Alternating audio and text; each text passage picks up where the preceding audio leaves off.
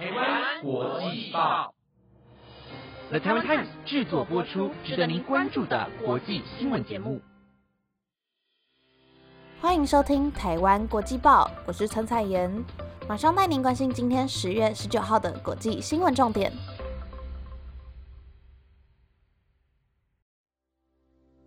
近几年兴起环保风潮，政府也响应减速，提倡使用随行杯购买可以省五元的政策。在这边，台湾国际报想跟大家分享一个好康啦！来自 YCCT 的波波杯，除了有专利的折叠杯盖，不用担心灰尘飞沫粘着在吸管上头，双层杯身的设计也让民众不必担心双手弄湿或是放在桌上会有一滩水的问题。最重要的是，质感透明的杯身超级吸睛，满足你的打卡需求。如果你也正在观望轻巧又方便清洗的大口径环保杯，那千万别错过波波杯与台湾国际报一起合作的抽奖活动。赶快上台湾国际报的 IG 粉丝专业留言，就有机会把波波杯带回家哦。除此之外，YCCT 的优惠活动也开跑啦！在十月十八号到十月三十一号之间。也推出了速吸杯二代七百二十 ml，任选两件，现折两百二十元的优惠。对环保杯有兴趣的听众朋友，一定要好好把握这次的好康机会啦！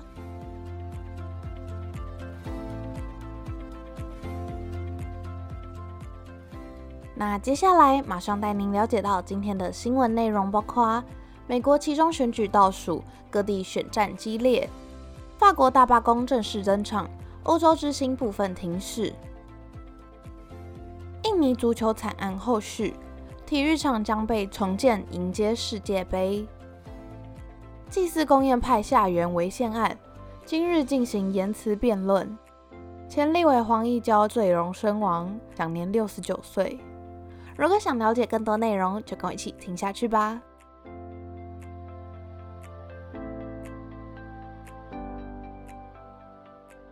第一则新闻带您将焦点关注到美国选战，其中选举将在十一月八号举行，只剩下三周的时间，各地选战激烈。拜登今天利用民主党委员会的活动，承诺将保障堕胎权，试图将选战的焦点再次移转到妇女的堕胎权上。各界高度关注的亚利桑那州州长选战，前总统川普力挺共和党候选人雷克。完全复制之前的选战模式，时常嘲弄对手。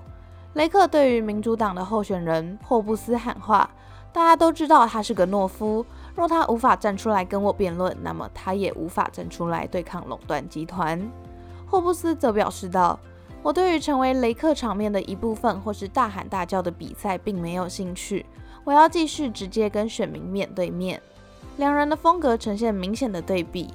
慷慨激昂对上冷静沉着，而最新的民调则显示到两人是开五五波，雷克小幅领先三个百分点。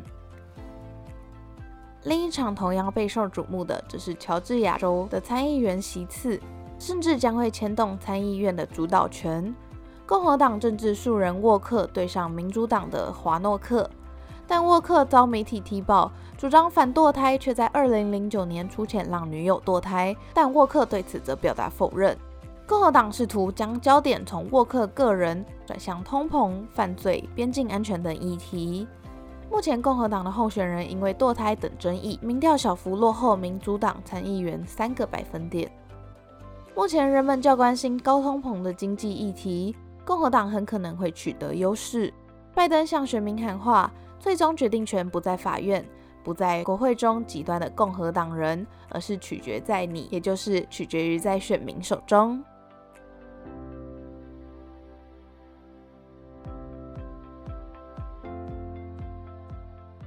下一则新闻带您关心法国十六号示威游行后的后续消息。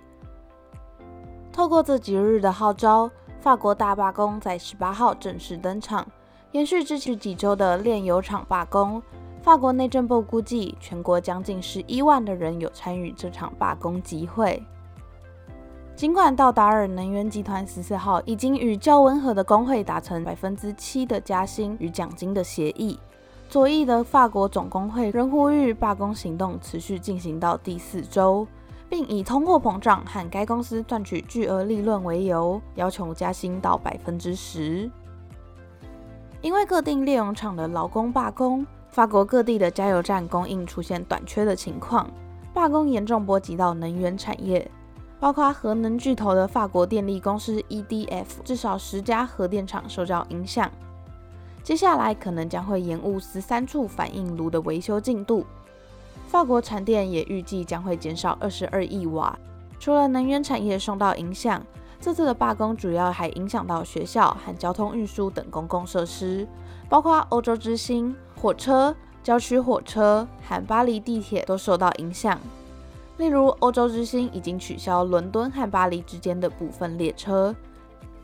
根据 BBC 的估计。全球有九十国的人民因为通货膨胀、能源价格飙升而选择走上街头抗议，而国际货币基金会则预期全球消费者物价今年将提高百分之八点三，而这样的状况恐怕短期内难以平稳，也让这次大罢工成为法国总统马克宏第二任期以来面临最严峻的挑战之一。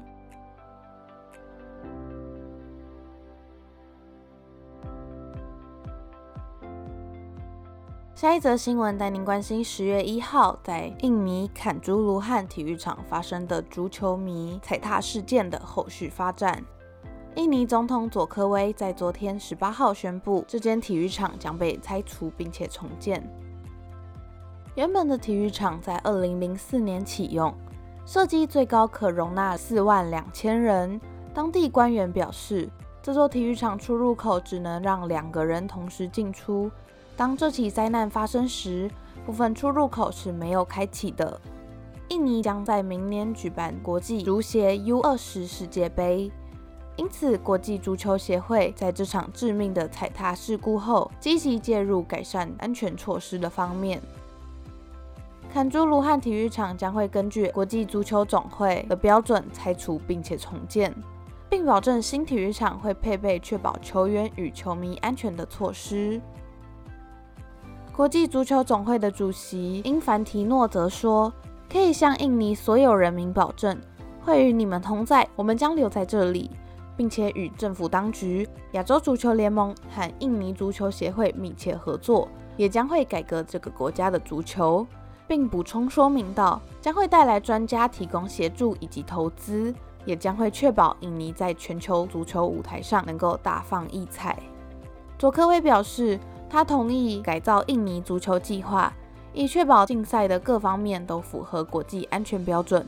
计划主要关注重点则是将改善体育场管理营运和球迷行为，以及在学校创建足球计划。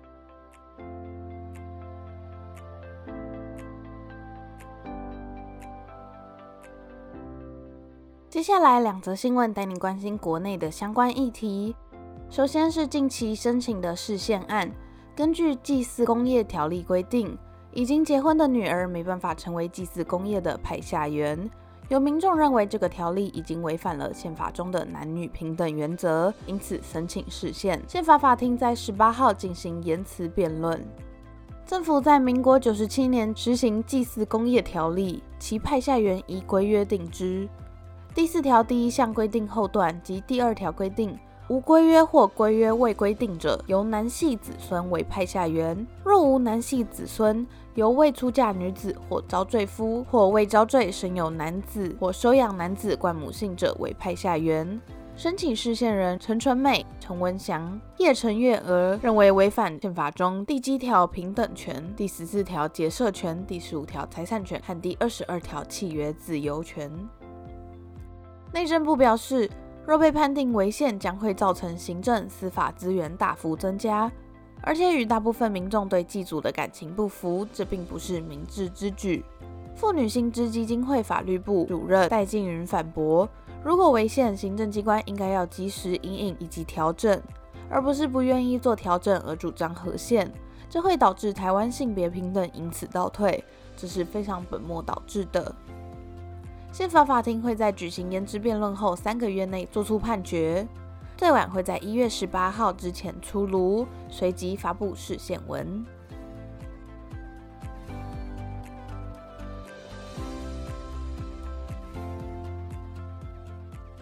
最后一则新闻带您关心，亲民党前立委黄义交在十七号传出在内湖的一间社区坠楼，送医抢救后伤重不治，享年六十九岁。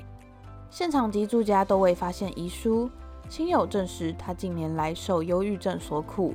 检警在十八号上午进行刑事相验，结束后已将遗体交还给家属。黄义交不当立委后，独自居住在内湖，女儿与前妻都在外居住。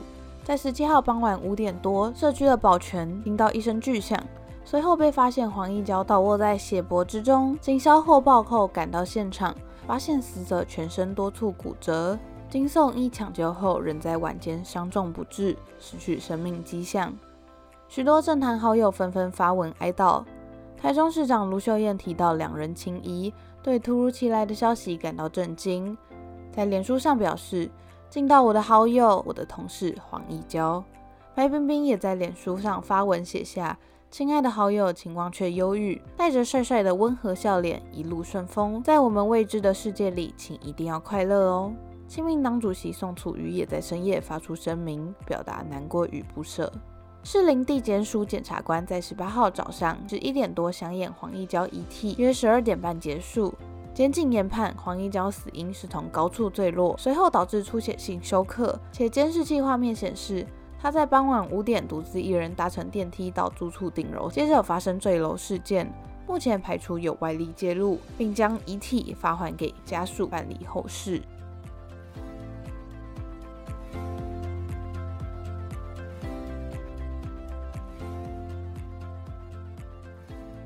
那以上就是今天的台湾国际报新闻内容，由了台湾 Times 制作播出。